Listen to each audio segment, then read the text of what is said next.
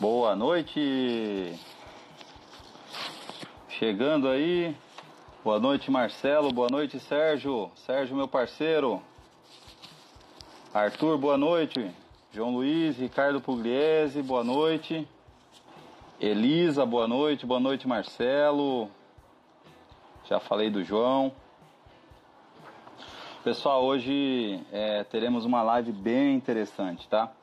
É, Para vocês terem ideia, é, o que nós vamos falar hoje aqui foi algo que foi é, falado na última edição do do encontro dos fundidores gaúchos, tá? É, boa noite, Fábio. Boa noite, Maurício, Reinaldo. Boa noite, Reinaldo. Grande abraço. Valeu.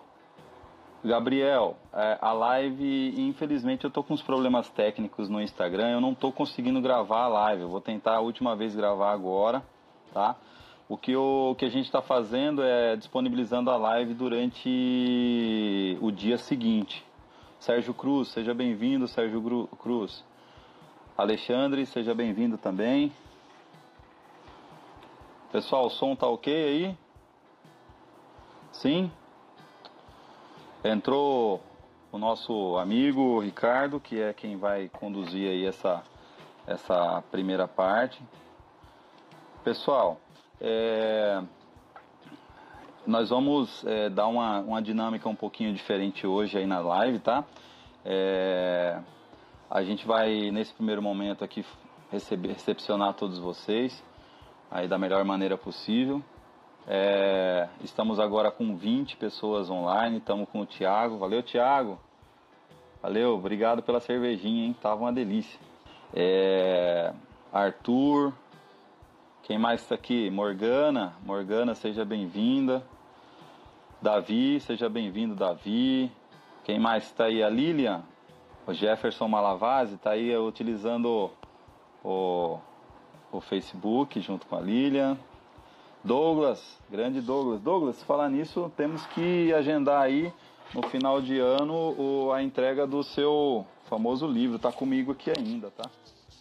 Não, não disponibilizei.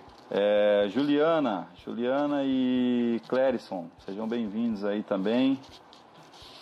Nilson, Engenheiro Pedro, Pedro Henrique Soares, seja bem-vindo, engenheiro. Como é que está aí? Tudo certo? Legal, legal, legal. João Paulo, seja bem-vindo também, João. John. João Luiz Médico, já falamos, né? André também, seja bem-vindo, André.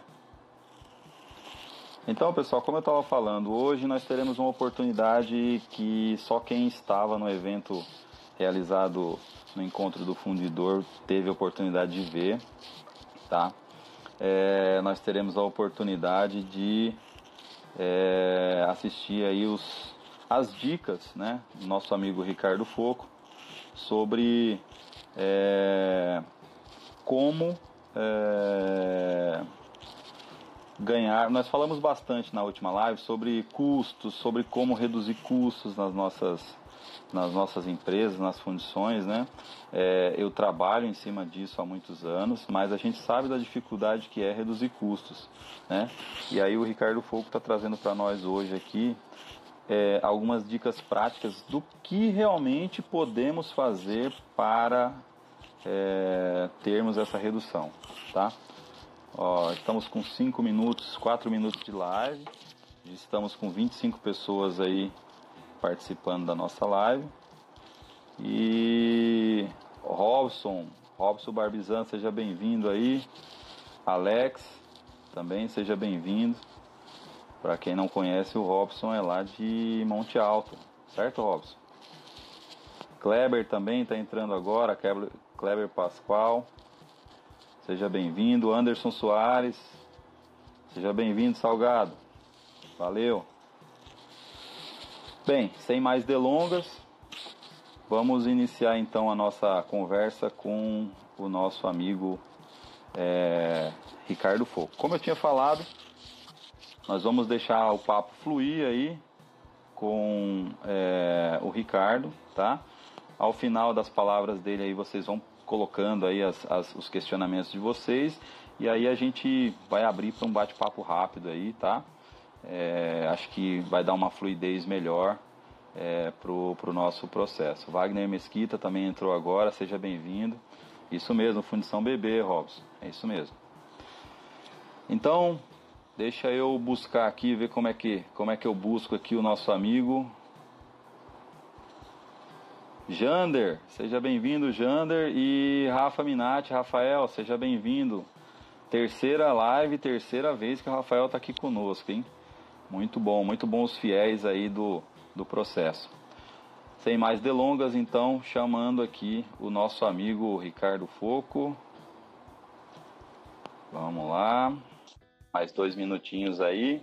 E aí a gente já vai estar. Tá.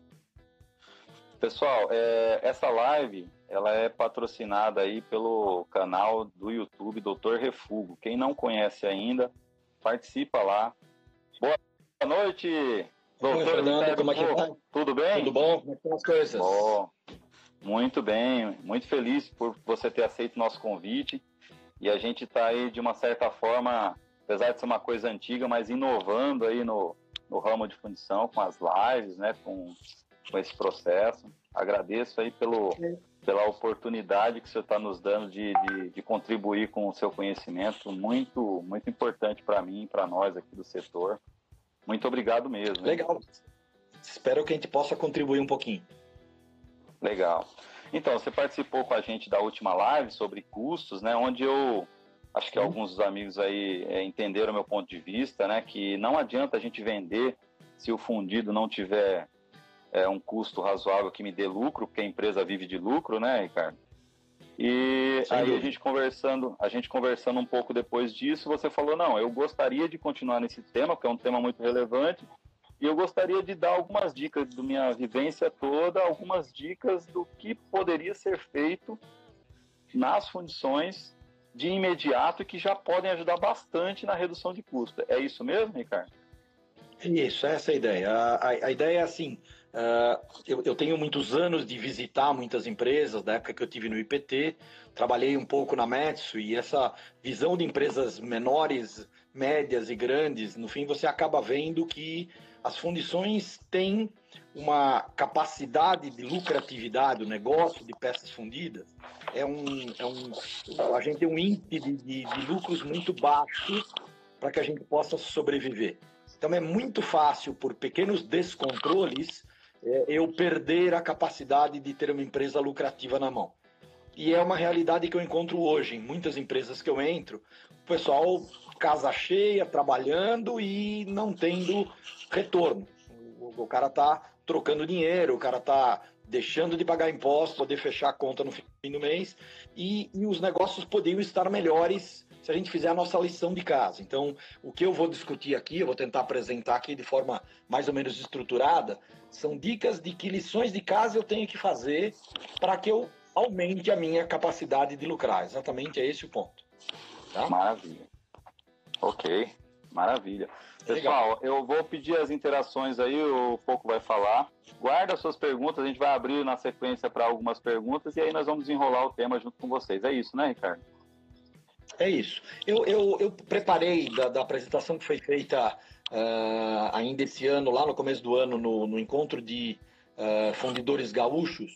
Uh, eu separei 12 slides que acho que são os mais interessantes para que a gente possa estruturar um pouquinho quais são os diferenciais que a gente tem que ter nas nossas fundições para garantir um, um, um pedacinho do mercado. E o que, que eu faço internamente para que eh, a minha empresa seja mais lucrativa e eu consiga, além de estar no mercado, de sobreviver, lucrar com isso. Então tem um monte de lições de casa que eu tenho que fazer. Né? Eh, essa apresentação foi meio reação que, que eu tive, as apresentações que eu tenho visto muito constante na linha do puta, fundição 4.0, a fundição, oh, muitas fundições estão longe disso muito longe. Para elas chegarem perto do 4.0, elas no mínimo têm que ser lucrativas. Então, o primeiro degrau da escada é esse. Então, vamos falar exatamente sobre isso. Como é que eu torno uma empresa lucrativa para poder a partir daí investir em tecnologia, investir em outras coisas. Ok? É, eu, só antes de você começar aí, Ricardo, eu acho que esse ponto é um ponto importante, porque as pessoas pensam em 4.0 como sendo a salvação da lavoura, mas na verdade a 4.0 vai ser o reflexo daquilo que a sua empresa é, uma empresa lucrativa e de sucesso, não é isso? Exatamente, exatamente. E, e você não alcança é, esse sucesso do 4.0 se você não limpar a área primeiro, não tirar todos os seus desperdícios, os erros. Você tem que botar a tua empresa numa direção certa, num nicho certo de mercado, para depois você conseguir alcançar uma imersão maior, um investimento maior. Então, acho que essa lição de casa é o ponto importante, é o ponto de partida para quem está hoje trocando dinheiro, que não é pouca gente que está nessa situação de lucrar dois meses por ano e perder dinheiro no restante, empatar no final do ano e assim por diante. Entendi. Por favor, fique à vontade, a casa é sua. Legal, então para todos que estão assistindo, é, como eu disse, o que eu é, fiz é assim, eu estou separando 12 slides que eu gostaria de, de discorrer um pouquinho mais. É, esses 12 slides estruturaram essa apresentação que foi feita no Encontro Gaúcho. Então eu vou me referir a esses slides, eu vou me, me permitir trocar a câmera para que vocês vejam a tela do meu computador e aí, a, a, se vocês tiverem perguntas exatamente sobre essa apresentação ou outras coisas à parte, a gente faz isso depois, tá ok? Então, Maravilha. deixa eu ver se eu consigo inverter aqui. Vocês conseguem ver a, a tela aí, né? Sim, sim. Legal, ó. Então, uh, uh, eu, eu, iniciei essa apresentação que foi feita lá, é, discutindo um pouquinho é, o que, que as fundições têm que fazer para ter um diferencial das demais tem 500 mil fundições espalhadas em qualquer lugar por aí. como é que eu acho o meu local, é, o meu nicho de mercado? Como é que eu sou um cara diferente que o mercado me enxerga? Então eu posso trabalhar nesses seis pontos que estão aqui na, na tela. Né? Eu posso trabalhar com flexibilidade, ou seja, eu posso ser mais flexível do que as outras fundições, no sentido em que eu trabalho com prazos de desenvolvimento, prazos de entrega menores e aplico com isso um diferencial. Posso ter um preço melhor para isso e me colocar melhor. O único ponto aqui que é fraco dos diferenciais de competitividade é propaganda, no nosso caso. Nós não fundimos para o grande público. Então, para nós, os pontos importantes são os outros cinco. Então, eu tenho que ter serviços, eu tenho que ter é, melhoria na capacidade de atender o meu cliente, né? posso ter melhoria em termos tecnológicos, eu saio do lugar comum, eu não estou fundindo peça em ferro fundido, cinzento, é, qualidade normal, a peça sem dificuldade. Não, eu vou pegar uma peça que é, puta, sei lá eu, muito mais complicado, uma peça de bomba, vou pegar uma peça para uso hidráulico, não vou fazer um nodular comum, vou fazer um nodular de alta resistência mecânica, um nodular que tenha uma propriedade de impacto, não vou fazer um aço ou carbono comum, vou fazer aços inoxidáveis especiais. Então, isso eu chamo de uma inovação. É você estar no mercado que um número menor de fundições atinjam, porque você é melhor em alguma coisa. E onde, na verdade, a, a maior parte das fundições está, não é nestes quatro pontos, mas está aqui, na questão de qualidade e na questão de custo. E você se diferenciar em qualidade e custo é muito difícil. É, diferenciação em qualidade significa não dar dor de cabeça para o meu cliente. É ter um nível alto de qualidade, ou seja, não tenho uh, refugos no cliente, não tenho sustos na hora que o cara vai usinar a peça. E o outro diferencial, que é o que todo mundo gostaria, é o diferencial de custo. E aqui é muito complicado, porque tem, como tem você, tem um monte de gente tentando baixar o custo e quando você baixa o custo, você baixa o teu preço, você perde a possibilidade de ganhar dinheiro. Então, a dificuldade é eu preciso ter custo baixo para ter preço baixo. Ninguém faz a primeira parte. Ninguém abaixa o seu custo para poder baixar o preço. A pessoa olha para o preço do mercado e fala, eu tenho que estar abaixo de 10 reais. Põe o preço a 10, mas o teu custo continua em 11. Resumindo, a conta não fecha. Então, esse é um ponto importante que as funções deveriam fazer melhor. Saber qual é o custo real de produção da sua peça. Quando você sabe qual é o custo real, Você consegue saber qual peça você está lucrando, qual peça está te tirando lucro. Então, o primeiro exercício importante é esse. Então, é observar esses cinco pontos e saber se eu consigo ser inovador, se eu consigo ter flexibilidade de prazos, se eu sou uma função é, que tem uma inovação, algo diferente, eu sou melhor para fazer peças que não são as peças comuns. Aqui eu me diferencio, aqui eu consigo cobrar mais. Agora, quando eu caio na vala comum de apenas e tão somente não dar problema e brigar com preço com meu vizinho, eu estou complicado. Porque eu preciso fazer um trabalho antes que é reduzir o meu custo para depois baixar meu preço. E a maior parte das empresas não faz isso. Então a gente entra num ponto que é a análise mais importante, que é analisar a lucratividade do meu negócio de função. Então eu tenho dois pontos importantes.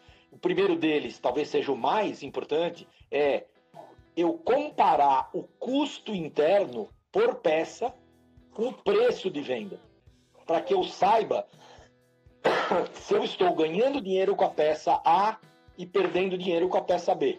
A maior parte das funções não faz isso. Elas trabalham com custo médio por quilo, como custo interno. E aí o preço de venda é baseado nisso. Só que eu tenho peças com grau de dificuldade maior ou menor. Eu tenho custos reais de produção que podem significar que eu tenho muito mais retrabalho em certa peça do que outra. E se eu não analisar isso tudo, eu continuo vendendo uma peça por um preço, sendo que ela me custa mais do que o preço de, de, de venda. Então, estabelecer o custo interno com precisão é o primeiro ponto para eu analisar as peças que me são lucrativas e as peças que estão, na verdade, me puxando para baixo. Então, essa é a primeira análise importante para a gente fazer. A segunda análise importante é a análise da própria taxa de lucro que eu vou impor em cada peça. E aí eu tenho que me lembrar se eu estou no mercado de peças especiais, peças mais elaboradas, processos inovadores, legal, eu consigo aplicar taxas de lucro maiores, da ordem de 10, da ordem de 15%. Mas se eu caio na vala comum de fazer um ferro fundido comum, nodular comum, um aço comum, um ferro cinzento comum, a peça não tem nenhuma exigência maior, nenhuma dificuldade maior, as taxas de lucro para esse negócio caem em torno de 5%. E aqui, meu amigo, 5% de lucratividade significa que qualquer pisada na bola interna eu estou perdendo dinheiro. Perder 5% porque uma peça é mais difícil, porque me deu mais retrabalho, é, putz, é muito fácil. Então, este é o ponto importante. Eu tenho empresas sem diferenciais, caem nessa taxa de lucro baixa, e para garantir uma taxa de lucro real, elas teriam que fazer uma gestão muito eficiente. Sem a gestão eficiente, esses 4, 5%, 6% caem para zero ou para menos qualquer coisa. E aí a função fica naquela situação de estar trocando dinheiro mês após mês. Então, para esse pessoal, ou você salta para um produto especial com mais dificuldade, entra numa lucratividade maior, e ao mesmo tempo você tem que trabalhar do outro lado, que é fazer a lição de casa, que eu chamo. Melhorar a gestão da sua empresa, melhorar o controle que você tem de diferentes variáveis dentro da sua empresa, para que a eficiência apareça, para que eu não perca eficiência na hora de produzir. Então eu vou me estender um pouquinho agora sobre essa questão. Como é que eu faço uma gestão de uma função? Cheguei agora numa função, sou gestor. Como é que eu vou atuar para que a gestão seja eficiente? Então, eu tenho basicamente três pontos que eu preciso ter controle. É, eu preciso ter gestão da produção, ter gestão dos custos, que eu acabei de falar, eu preciso ter custos reais para comparar com o preço de venda e preciso ter uma gestão de tecnologia e de inovação. É, não estou falando de tecnologia e inovação, é, eu não vou fazer nada inovador em relação ao mundo. Eu quero fazer inovação em relação à minha empresa. Eu quero entrar em novos mercados, eu quero fazer coisas tecnologicamente mais avançadas, controles mais avançados. Então, isso eu preciso pensar. Eu preciso sair da vala comum de fazer produtos muito simples. Tá ok?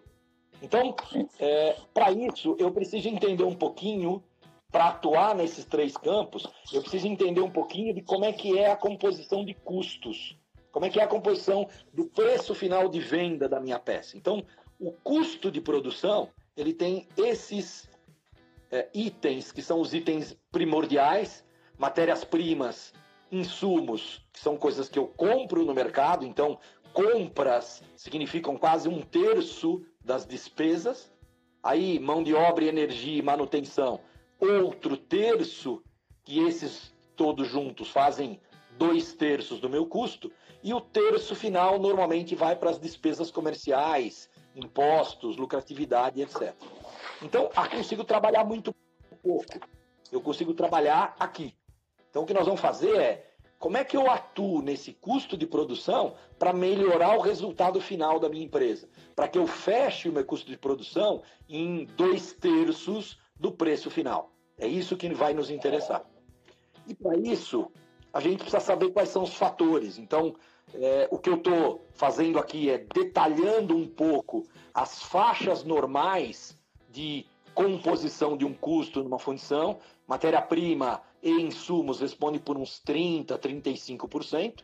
Mão de obra entre 20% e 25%, depende do grau de automação da empresa. Energia de 8 a 10, depende se é aço, se é ferro fundido. Manutenção de 4 a 7, aí alguns poucos por cento para os custos ditos fixos de administração RH, segurança, investimentos. Então, quando eu chego a esses números, eu preciso, na verdade, entender que para chegar ao que é o final com 5% de lucro, eu preciso trabalhar em 1% de redução aqui, 1% de redução aqui, 1% ali, já vai aparecer o número para mim aqui. Então, o que eu preciso? Técnicas para melhorar as minhas compras, técnicas para usar melhor a minha mão de obra, técnicas para usar melhor a minha energia. Na verdade, é isso que eu vou fazer atuando para ganhar poucos por cento em cada item desse, para que isso componha no final 4, 5, 6%. E é isso é, que é o grande trabalho de um gestor de função: ganhar em pequenas é, parcelas que constituem o meu custo. Então, para a gente ir diretamente para as cinco lições de casa, eu separei as cinco coisas que eu posso fazer objetivamente. É, o que atua diretamente sobre mão de obra, manutenção e os outros custos fixos, essencialmente é a produtividade. Então, a primeira lição de casa a ser feita é: eu preciso olhar para dentro da minha empresa e saber se os meus equipamentos são parecidos, têm a mesma performance que os meus vizinhos, que os meus concorrentes. Se o meu equipamento está atrasado, meu equipamento quebra demais, meu equipamento dá um rendimento abaixo dos demais, esse é um ponto que eu tenho que começar a pensar investir para melhorar o rendimento desse equipamento. Depois, eu preciso fazer uma limpeza e uma organização da área.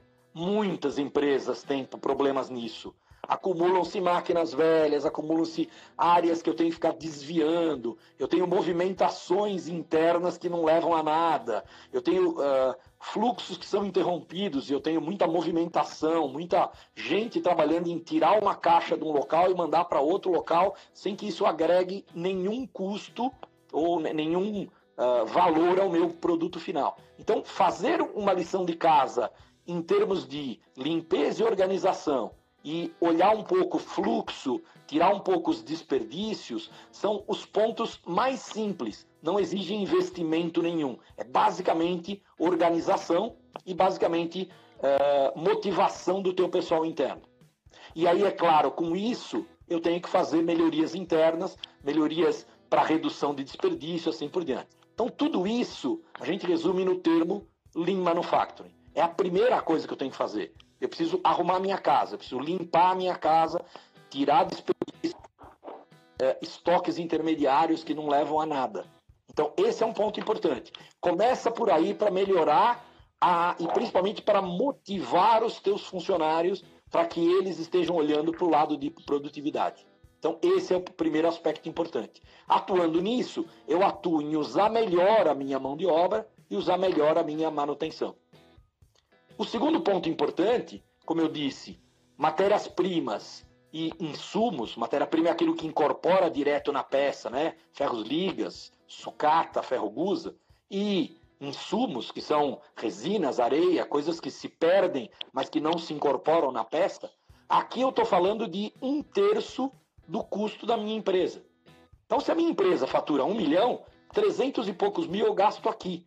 E como é que eu estou fazendo essa compra? Da melhor maneira possível? A grande maioria das empresas compra sem uma estratégia clara. O que, que ela faz é: eu preciso de gusa, eu vou ligar para os caras que me fornecem e vou fazer um leilão que eu quero comprar 10 toneladas, 20 toneladas. E essa não é a melhor maneira de eu comprar. A melhor maneira de eu comprar é quando eu dou tranquilidade para o meu fornecedor. Então eu tenho que chamar meu fornecedor, discutir com ele, fazer um, uma negociação é, que dê certeza a ele que eu estarei comprando dele nos próximos dois, três, quatro meses, para fazer um contrato com esse fornecedor, e isso vai me permitir, ao dar segurança a esse fornecedor, uma capacidade de negociar um valor melhor. Note que se em 30% do meu custo eu ganhar aqui 2% em compras, eu já estou ganhando bastante no resultado final. Isso já se reflete em 1, 1,5% uh, do meu resultado final da peça. Então eu preciso trabalhar um pouco na forma de negociação e na sazonalidade dos custos de matérias-primas. Ok? Legal, Ricardo. O terceiro ponto. Dar uma, uma pausa aqui só para. Claro. Só dar uma pausa rápida aqui, só para elencar quem está aqui no, no circuito, né? É, claro, estamos aqui com Ed... Eu estou aqui com Edgar Júnior, Luiz Otávio Reis, que está sempre com a gente, John é, Schultz, Luiz Renato, Kempis Andrades, Ivan Jesus, Giovanni Laurentino, Tadeu Nascimento, Antônio Júnior, Luciano Paula, Rossano e Eduardo Santos. Nós ah, chegamos a picos aqui de quase 40 pessoas online, nós já estamos com mais de 50 pessoas que passaram pela nossa live. E o Marcelo, Marcelo Conceição, está tentando entrar aqui, mas não está conseguindo, Ricardo. Mas nós vamos, vamos continuar tentando, ele vai conseguir. Daqui a pouco ele está aí com a gente. Legal. É... Então, só, só, reiterando aí, é, Ricardo, pelo que eu estou entendendo, então é o seguinte: é, a gente tem que parar com a preocupação é, de, de pensar lá na frente, na peça final, no defeito lá na frente, e começar a fazer a lição de casa, né? os três primeiros Sem tópicos, dúvida pelo, que você tá, pelo que você está apresentando, os três primeiros tópicos é fazer uma faxina geral e melhorar a produtividade, é, ganhando em tudo que você puder em termos de produtividade, né? Segundo ponto, você falou das compras, que é comprar com inteligência, comprar aquilo que você precisa, na quantidade que você precisa e para atender a demanda que você precisa, certo? Certo, e, e, e, dando segurança ao teu fornecedor que você está com ele para você poder garantir uma compra com custo me melhor. Senão você não consegue. Maravilha, você maravilha. dá uma segurança é... que você vai comprar esse mês, o mês que vem, daqui, eu faço um contrato com ele, ele também está tranquilo que ele terá é, essa venda certa no mês que vem, no outro mês. Então, aí eu consigo negociar valores melhores. É, e quando você fala isso, tem uma coisa interessante que às vezes as pessoas não levam em consideração, né, Ricardo? Que influi bastante, que é o frete, né? Então, se você faz uma compra, você faz uma compra numa região e você consegue coletar tudo ao mesmo tempo, você ganhando o frete, o frete pode representar aí 5, 10% do valor total do seu produto, não é isso? Exatamente. É, é, essa é uma dificuldade que eu tenho quando falta dinheiro na empresa. Falta dinheiro, eu sou obrigado a comprar picado. Eu não vou comprar o Gusa do mês, eu compro o Gusa da semana. E aí eu tenho um frete toda semana. Eu podia comprar tudo de uma vez.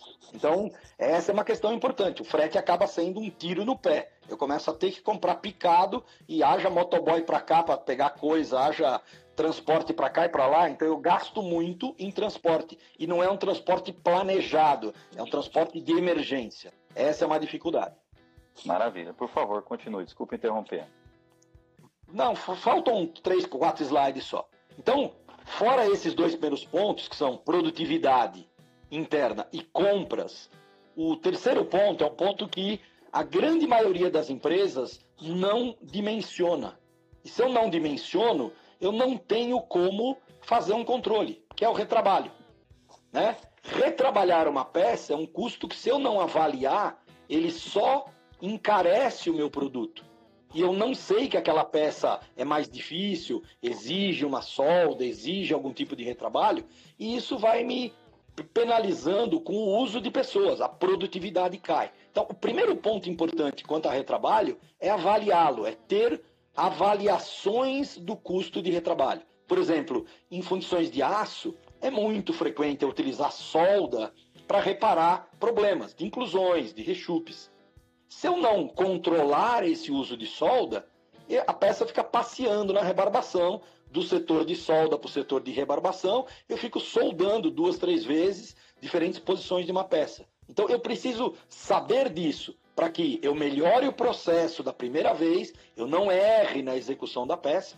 E num segundo momento eu preciso avaliar o retrabalho geral como é que tá, porque engenharia de processo precisa trabalhar na, nessas peças. Então, avaliar a causa e a melhoria de processos é muito importante. Para isso, eu tenho que saber que eu estou gastando com retrabalho uma certa porcentagem. Então, funções de aço, por exemplo, com solda, utilizam quilos de eletrodo por tonelada produzida. É um jeito de eu avaliar se meu retrabalho melhorou, ou piorou no mês passado em relação a esse mês, assim por diante. A terceiro ponto aqui é, obviamente, melhorar o meu controle de processos. E é inacreditável a quantidade de gente que, na área de engenharia, tem processo de simulação e usa mal o processo de simulação. Nós estamos num ponto, hoje em dia, que a simulação consegue reproduzir com muita perfeição processo de preenchimento da peça, que geram inclusões, que geram turbulência, e os processos de solidificação que geram os rechupes. E eu continuo vendo esses defeitos acontecerem sem que a engenharia de processos tenha conhecimento de porquê. Porque as análises dos simuladores estão sendo feitas uh, de forma não efetiva. Eu não estou utilizando efetivamente a simulação para melhorar o meu processo. Então, usar bem a simulação é um ponto importante é, o investimento que a empresa tem que fazer é exatamente na engenharia de processos, é exatamente em ter a simulação, exatamente em ter especialistas que entendam da simulação. Aí eu consigo fazer um processo que é capaz, que eu entro com peças novas, saio com peças boas lá no final. Tá ok? Maravilha. O, o, obviamente, é, junto com o retrabalho, existe o refugo, o refugo dói mais, é peça que eu não vou conseguir é, reutilizar, vai para o chão, então normalmente as empresas medem refúgio, mas elas não sabem avaliar se o nível de refúgio é bom ou não. Quanto é um nível de refúgio bom? Quanto é um nível de refúgio aceitável? Veja, numa empresa que tem 5% de lucro, se eu tiver mais do que 3% de refúgio, é, eu estou perdendo toda a minha lucratividade em termos de refúgio. Então eu tenho que trabalhar com números dessa ordem, na ordem de 2, 3% regularmente. Então eu tenho que avaliar muito bem quais são as causas desse refúgio e melhorar o processo. Qual é a melhor maneira de melhorar o processo? Novamente, o uso de simulação. Então, a simulação e a boa utilização da simulação, para mim, é, é, uma das ferramentas mais importantes que as funções deveriam a, atuar, deveriam ter, deveriam analisar muito bem antes de colocar uma peça a ser produzida. E o reflexo que o refúgio tem, ele faz com que eu perca todo o insumo que eu usei na peça refugada, toda a energia, a mão de obra utilizada e a manutenção utilizada. Ela tem um impacto muito grande no custo. E é claro que o retrabalho é só um pouco menor. Eu só não perco o insumo, mas todo esse resto eu passo a perder porque eu estou utilizando muito, muita mão de obra para corrigir. Então eu diria, o uso de simulação tem que ter uma coisa generalizada e muito bem feita e com detalhes. Tá? E o último Beleza. ponto, para mim, é, é os, os, fundadores têm que ter uma consciência que o investimento em tecnologia, em diferenciação de produtos, vale a pena. Eu tenho que sair do lugar comum de estar tá fazendo peças que não têm grandes dificuldades técnicas. Né? Os processos têm que ser os mais produtivos, eu tenho que desenvolver processos inovadores para poder fazer peças mais difíceis com necessidade de desenvolvimento. E para isso eu não posso ter prazos alongados, nem nada disso. Então eu preciso fazer rapidamente desenvolvimentos em peças difíceis. Isso é que vai me dar um ganho em relação à, à alta tecnologia e à inovação. Então, para mim, quando eu saio da peça comum, eu consigo aumentar a taxa de lucratividade que eu cobro na minha peça final. E esse é um ponto importante. Então, aqui eu tenho que trabalhar muito bem, corrigindo todos os descontroles e melhorando o índice de refúgio e de retrabalho. Então, como grande resumo, para mim, esse é o quadro que eu deveria trabalhar. Se eu fizer a minha lição de casa trabalhando nesses cinco itens, suando a camisa para ganhar em produtividade, ganhar em compras, diminuir retrabalho e refúgio e trabalhar num diferencial de produtos, produtos melhores que me deem mais lucratividade, eu consigo certamente aumentar a lucratividade da minha empresa. E isso vai me permitir novos investimentos e lá na frente chegar naquilo que todo mundo quer, ser uma empresa lucrativa e chegando no na fundição 4.0. É isso que eu tinha a apresentar como pontos importantes. Eu queria agora abrir para perguntas. Não sei se é, você já está recebendo, Fernando, ou você quer deixar abrir para o pessoal conversar, etc, etc. Ok? É, vamos, vamos abrir aí. Mas antes de abrir, eu, eu gostaria de, de uh, citar aqui algumas pessoas que estão conosco, Ricardo. É, o Henrique está, é, é, o Edinho Silva, o Friedrich da é, FZ Prime, o Marlon Bombi, o Alex Pereira, o Cleiton Silva, o Marcelo Gonçalves, é, o, o Gonçalves, o Daniel Almeida e esses que entraram agora por último aí, um abraço. O 4x4 Trilhas, que é alguém da área de fundição, mas eu ainda não descobri quem é. eu vou descobrir em breve. É, com certeza é alguém aí da, que gosta de moto. Da, o Tadeu Nascimento também está com a gente. É, Ricardo, antes de abrir a palavra, eu gostaria de, para nós sairmos de cima do muro, algumas considerações aqui importantes que eu acho que tem tudo a ver com custo e, e, e, e a gente precisa dar essa, essa visão pessoal. Então, por exemplo, refúgio ideal. Quando a gente fala em refúgio ideal, é uma fundição é, de ferro fundido, moldagem automatizada. É, quanto que seria um refúgio considerado ok numa fundição é, nesse padrão? É, Para tipo de produto que a, a, rentabilidade, a lucratividade é da ordem de 5%, como eu falei, eu não posso admitir refúgio maior que 3%. Se eu tiver com mais então, de 3%, eu estou jogando o meu lucro fora. Então, 2,5%, 3% é o limite do que é possível ser admitido numa fundição seriada desse tipo. Legal, legal. E no caso de uma fundição de alumínio sob pressão, peças seriadas, grandes volumes, peças de até um quilo, Uh, o refúgio nesses casos tende a ser menor. Eu preciso me preocupar um pouco com retrabalho para esse tipo de peça, mas normalmente 2%. São processos que são muito repetitivos, já eles dependem de máquina, então o certo é eu ter regulagens de máquina, regulagens de canais, regulagem de sistemas, para que eu não tenha variações. Então o número 2% é o número que deveríamos perseguir com bastante firmeza. Tá? Entendi. E uma outra questão, um outro setor totalmente diferente. É, o setor de aço, a gente sabe, a gente falou na, na, última, na última live que o setor de aço não tem refúgio, né? O setor de aço tem retrabalho, né? é, não, não é bem assim, quer dizer, eu, eu, eu tenho muito mais retrabalho que os outros, eu tenho a possibilidade da solda, mas eu ainda tenho refúgio, né? Eu tenho peças que tem trincas muito grandes, tem defeitos muito grandes que não vale a pena, defeitos muito profundos que não vale a pena a gente uh, recuperar. Mas sim, eu deveria estar trabalhando com índices uh, aí unidos, digamos, de retrabalho, é, coisa da ordem de 2 quilos para cada peça. Claro que quem faz peças menores tem um prejuízo maior nesse sentido, mas esse número é o número a ser perseguido para retrabalho. 2 quilos. Para peças muito pequenas, até 3 quilos por tonelada é um número é, considerado bom de solda.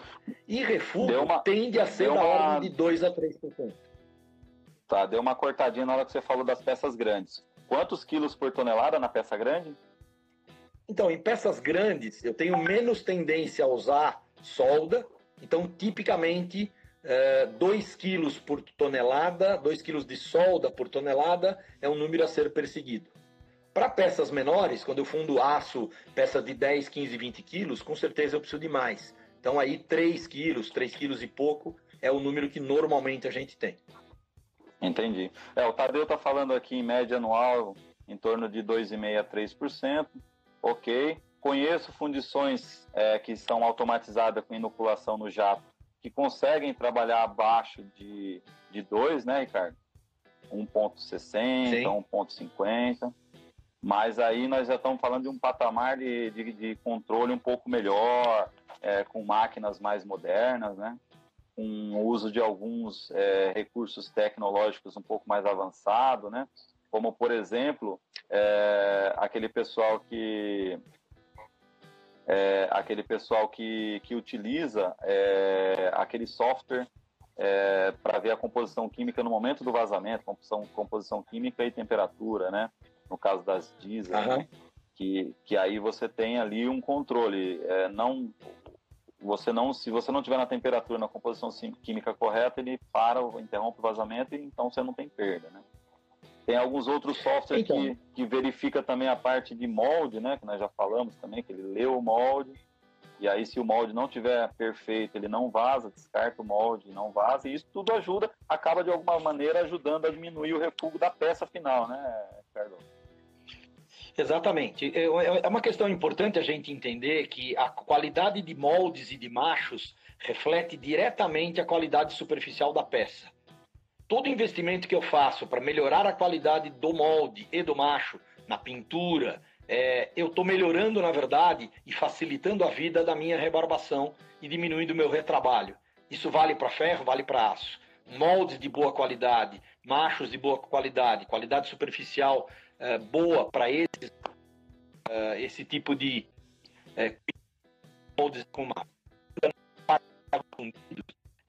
faltam muitos controles nas fundições relacionados a grau de nucleação, a nível de é, facilidade de é, nucleação de grafita em ferro fundido. Então, poucas fundições trabalham com controle adequado desse grau de nucleação e é um controle relativamente fácil de ser feito do metal base com análise térmica e poucas empresas usam. Isso faz com que eu tenha um controle da efetividade da minha inoculação, de que o meu material vai ter um momento de expansão sempre no mesmo momento durante a solidificação.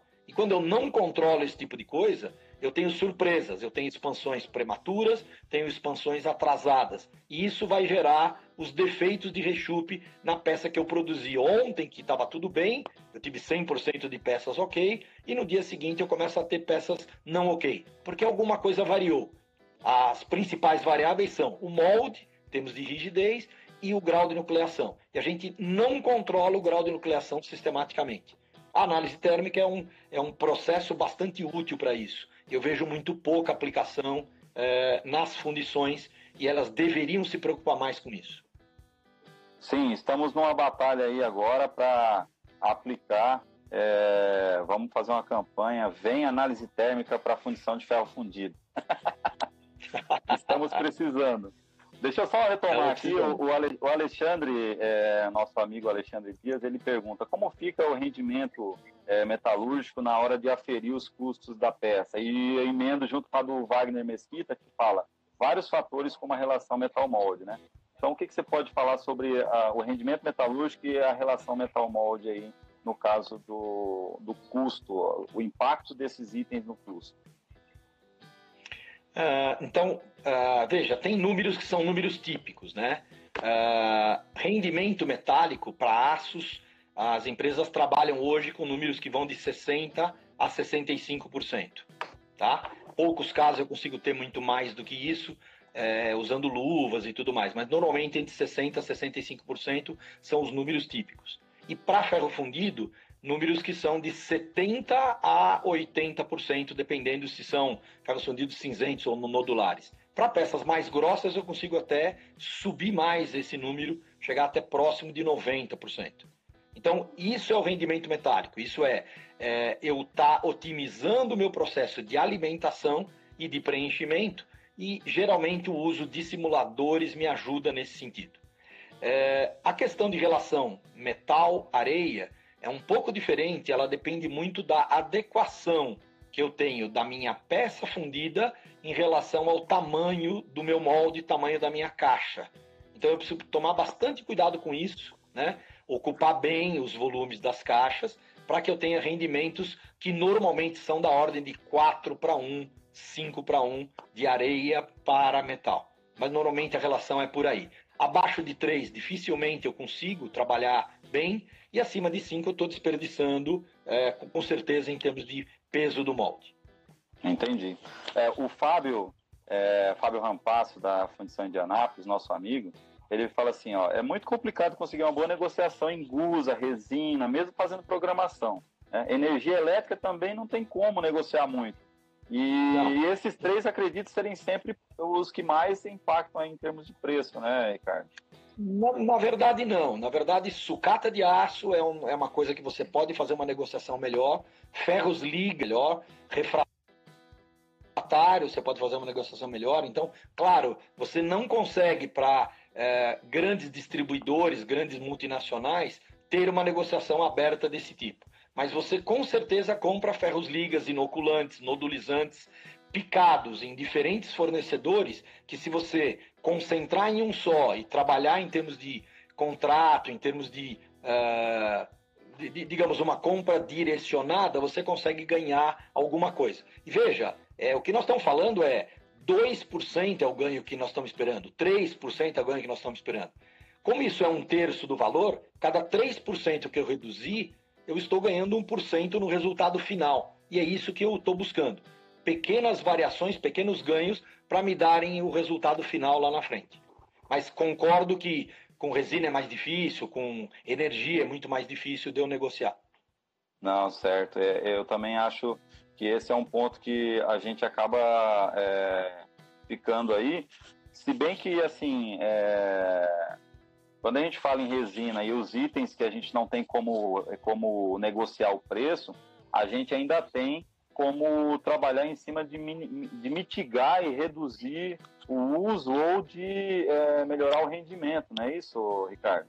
Então, por exemplo, sem dúvida, sem dúvida. se eu não consigo baixar o custo da energia elétrica, o que, que eu tenho que fazer? Eu tenho que trabalhar para melhorar o rendimento das minhas máquinas, reduzir as perdas, reduzir é, as perdas para a rede, todos esses custos associados, não é isso, Ricardo? E, e, e, às vezes até coisas mais simples, né, Fernando? Você, se você trabalhar com o seu forno sempre cheio, ele tem rendimento muito melhor, muito, muito melhor do que se eu trabalhar com corridas menores. Né? Se eu trabalhar continuamente com o meu forno, inclusive a hora de almoço, é muito melhor do que eu desligar esse forno para recomeçar num segundo turno. Então eu tenho que otimizar essas questões. Eu tenho que ter um segundo forneiro que vai me ajudar a ter esse forno dando de forma contínua. Um auxiliar que fica durante a hora do almoço do forneiro. Mas pequenos detalhes desse tipo é, tem sistemas mais avançados que eu consigo manter o calor é, num forno e tá direcionando parte da energia para outro forno. Então eu estou sempre trabalhando com o meu equipamento em 100%. Em 100% os rendimentos são maiores. Então eu, sempre que eu reduzir a velocidade do forno 1, o, o excedente de energia eu estou direcionando para o forno 2. E isso faz com que eu já pré-aqueça a próxima carga. Então, são pequenos detalhes, mas que melhoram o teu rendimento final uh, na, na, na, no, no, final do mês, no final do período que você está avaliando. Lembrem-se só dessa questão. Nós estamos buscando um, um rendimento de 4, 5%. Então, se eu ganhar meio por cento em energia, 1% em custo, é, 1% em produtividade, isso já vai me dar 3, 4% de lucro no fim do mês. E é aí que eu erro também. Porque eu, eu, eu, se eu desperdiçar na compra, na energia, na produtividade, no, no, no retrabalho, é, eu como todo o meu lucro. Então, como o lucro é muito pequeno, eu tenho que estar de olho em tudo isso, otimizando todas essas etapas. Esse é um recado importante. Tá certo? Legal. A outra coisa é olhar para as peças que de fato estão me dando prejuízo. Quando eu olho no meu portfólio de peças que eu produzo, certamente eu tenho peças piores e melhores. Se você perguntar para os seus funcionários, ah, vamos produzir aquela, aí ele fala, hum, aquela peça é chata. Pode ter certeza que ela é uma peça que tem retrabalho, que ela tem rendimento mais baixo, que ela é difícil de produzir e que ela está te custando mais do que você cobrou do teu cliente. Então, o resultado é, se eu não fizer uma análise crítica do meu portfólio de peças e não melhorar as que são ruins, eu tenho que renegociar com o meu cliente, aumentando o preço. Ou pulando fora, devolve o modelo e fala: prefiro não fazer do que fazer uma coisa que está me tirando o resultado. Então, essa é a questão. Todos têm que fazer uma análise do seu portfólio antes de tudo. Legal. Só ficar com peça lucrativa, não com peça que dá prejuízo. Legal. Melquisedeque entrou agora, é, Melquisedeque de Galho. É, tem uma questão aqui que o, o nosso amigo, é, deixa eu pegar aqui, Wagner Mesquita, está falando um pouco sobre resina, né? E a resina é, tem vários tipos, cada um é, é, é tem a sua complexidade.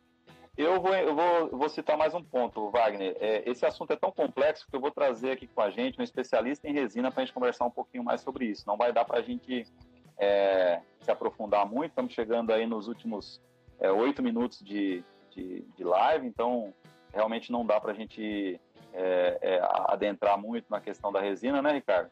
A única coisa é que a resina nós temos duas preocupações básicas, né, Ricardo? Nós temos a questão do uso, que as pessoas às vezes não não controla o uso dela em termos percentuais, isso é um erro. Não controla as perdas, ou seja, aqueles moldes que eu joguei fora é resina que eu estou jogando fora, mesmo que ele quebrou e não fundiu, eu estou jogando fora. E, e, e, outra coisa é o descarte dessa areia, porque às vezes eu estou usando uma resina que eu consigo recuperar 90%, e às vezes eu estou usando uma resina que eu só consigo recuperar 40%. Então, isso de alguma maneira vai impactar bastante nosso custo, né, Ricardo? Exatamente, eu tenho que olhar todos esses aspectos. Eu acrescentaria mais um, que é o que a gente pouco faz. Em muitos casos, a gente escolhe a resina pelo preço. A gente tem que tomar muito cuidado, que às vezes resina de preço baixo significa qualidade de molde, qualidade de macho pior do que eu poderia ter.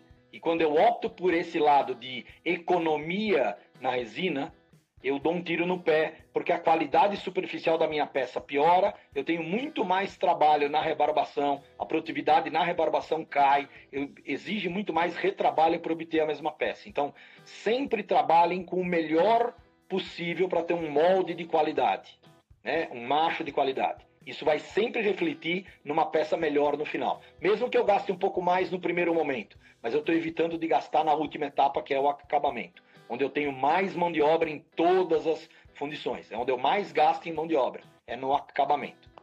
É isso aí. Então, é, de maneira geral, acho que a gente conseguiu cumprir o nosso combinado aí. Pessoal, pessoal que, que tem alguma colocação, alguém mais, Cleiton colocou aqui, um dos grandes custos que tínhamos, no caso dele lá, é, é os escassos de areia verde, principalmente por usar é, muita macharia. Esse era um custo pouco abordado. Realmente, muita uhum. gente utiliza areia verde, mas utiliza uma quantidade grande de macharia, né, Ricardo? Sem e aí, não, tem um, não, tendo um sistema adequado de recuperação da areia, você vai ter que descartar, porque a, a macharia, em, se passar de um determinado volume, ele começa a ser um contaminante da areia verde, né, Ricardo? Sem dúvida, essa é a questão importante. Tem custo alto, às vezes é desconsiderado, e é um contaminante que me atrapalha as propriedades da areia verde. Sim. É, o Jefferson que está aqui com a gente está falando que treinamento é. O Jefferson é terrível, ele não deixa a oportunidade, Ricardo, de vender o peixe. Treinamento para as equipes de fundição é fundamental.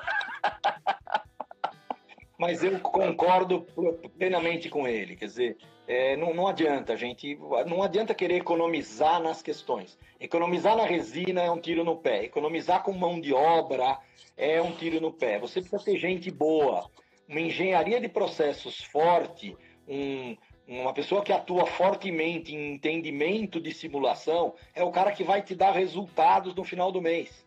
Ele pode custar num primeiro momento, mas ele vai te responder com qualidade final. É isso que você precisa. Não ao contrário, não economia. Você tirar o cara mais caro porque ele é caro. Desculpa, analisa quanto de fato ele vale para a tua empresa. Esse é o ponto importante. Então, concordo com o Jefferson que cursos, pessoas bem treinadas são importantes na função. E, em particular, eu enfatizaria o uso de simulação. Para quem tem, use melhor, tenha a simulação. Isso é fundamental. Sim, porque a simulação é, como nós falamos nos primeiros dias, na primeira live, ela é simplesmente uma ferramenta, né? Então, eu posso fazer uma obra de arte com, com uma ferramenta, como eu posso simplesmente trans, é, é, bater e fazer uma coisa feia. Então, é uma ferramenta que as pessoas têm que estar aptas a, a trabalhar, não é isso?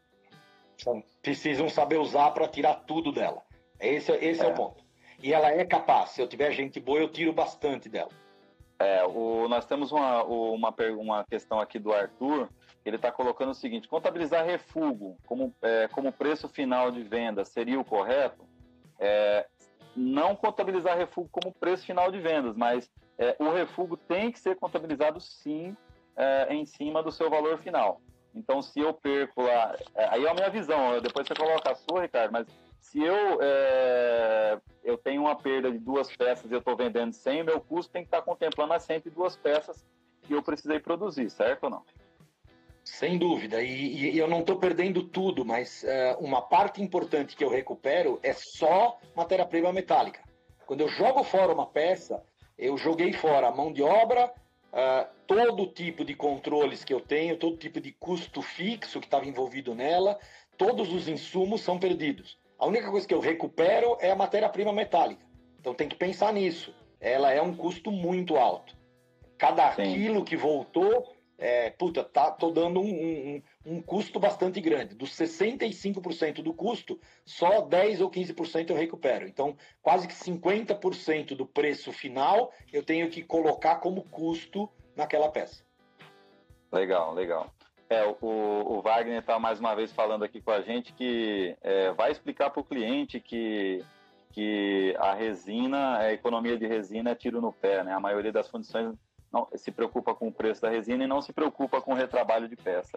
É, é, é, um, é por isso nós, é por isso que nós estamos aqui e continuamos batalhando nesse ponto, né, Ricardo? É, é justamente para ver se a gente consegue mudar esse cenário, né? Exatamente. As grandes realidades que eu tenho encontrado em funções são essas. O pessoal tem simulador e usa pouco, e o pessoal não controla retrabalho de jeito nenhum. Todo mundo controla refúgio, mas retrabalho, quanto de peça, ah, não sei, não, a gente não avalia, não, não avalia horas, não, não avalia solda, não avalia tempo de rebarbação, nada. Então, isso é muito complicado. Se eu não meço, eu não sei controlar. E aí eu nem sei se eu estou gastando mais ou menos. Eu deveria olhar isso com bastante carinho. Sim. Não esqueçam da grande questão, né? O lucro que você espera lá no final é 5, 6%. Então é fácil perder um ou dois em produtividade, um ou dois em retrabalho, um ou dois em refúgio. E acabou o teu lucro. Você está trocando dinheiro. Se você tiver peças que te dão mais retrabalho, te dão um pouco mais de custo e você não percebe isso, você vai incidir em peças que vão puxar teu resultado para baixo. Por isso que eu digo, a primeira coisa importante é tenha o custo real de cada produto que você faz e compare isso com a tua peça em termos de preço de venda eu tenho que ter peças só lucrativas. Se eu tenho peças, algumas lucram e outras não, essas que não eu tenho que redirecionar. Ou eu melhoro o processo para ela lucrar, ou eu negocio o valor com o meu cliente, ou eu devolvo o modelo, que não adianta fundir coisa para trocar dinheiro, para tirar dinheiro da minha empresa. O, o, negócio de fundição tem que ser lucrativo. É, e esse é um ponto que nós, é, a nossa realidade da fundição vai mudar, Ricardo, no dia que as fundições tiverem essa coragem de ligar para o cliente e falar: estou devolvendo seu modelo porque sua peça não é interessante para o meu negócio. Então acho que aí Exatamente. é onde a coisa vai começar a mudar. O Wagner, tem mais o Wagner Mesquita colocou mais um ponto importante que ninguém fala, inclusive nós, que é sobre o jateamento, que ninguém leva em consideração também, né, Ricardo? E o jateamento, dependendo da resina, dependendo do processo, tem tudo a ver, é um custo claro. elevado. Também nós vamos ter que ter uma live para isso. Pessoal, temos 20 segundos para nos despedir. Ricardo, um prazer estar com você novamente. Vamos nos falando. Muito obrigado por tudo. tudo. Tenha uma boa noite. Você tem 5 segundos para despedir da moçada aí. Tchau, gente. Obrigado pela atenção. É, se alguém tiver pergunta, direcione ao Dr. Refugo. Obrigado. Valeu, gente. Muito obrigado. Valeu, Ricardo. Valeu, eh, Reinaldo.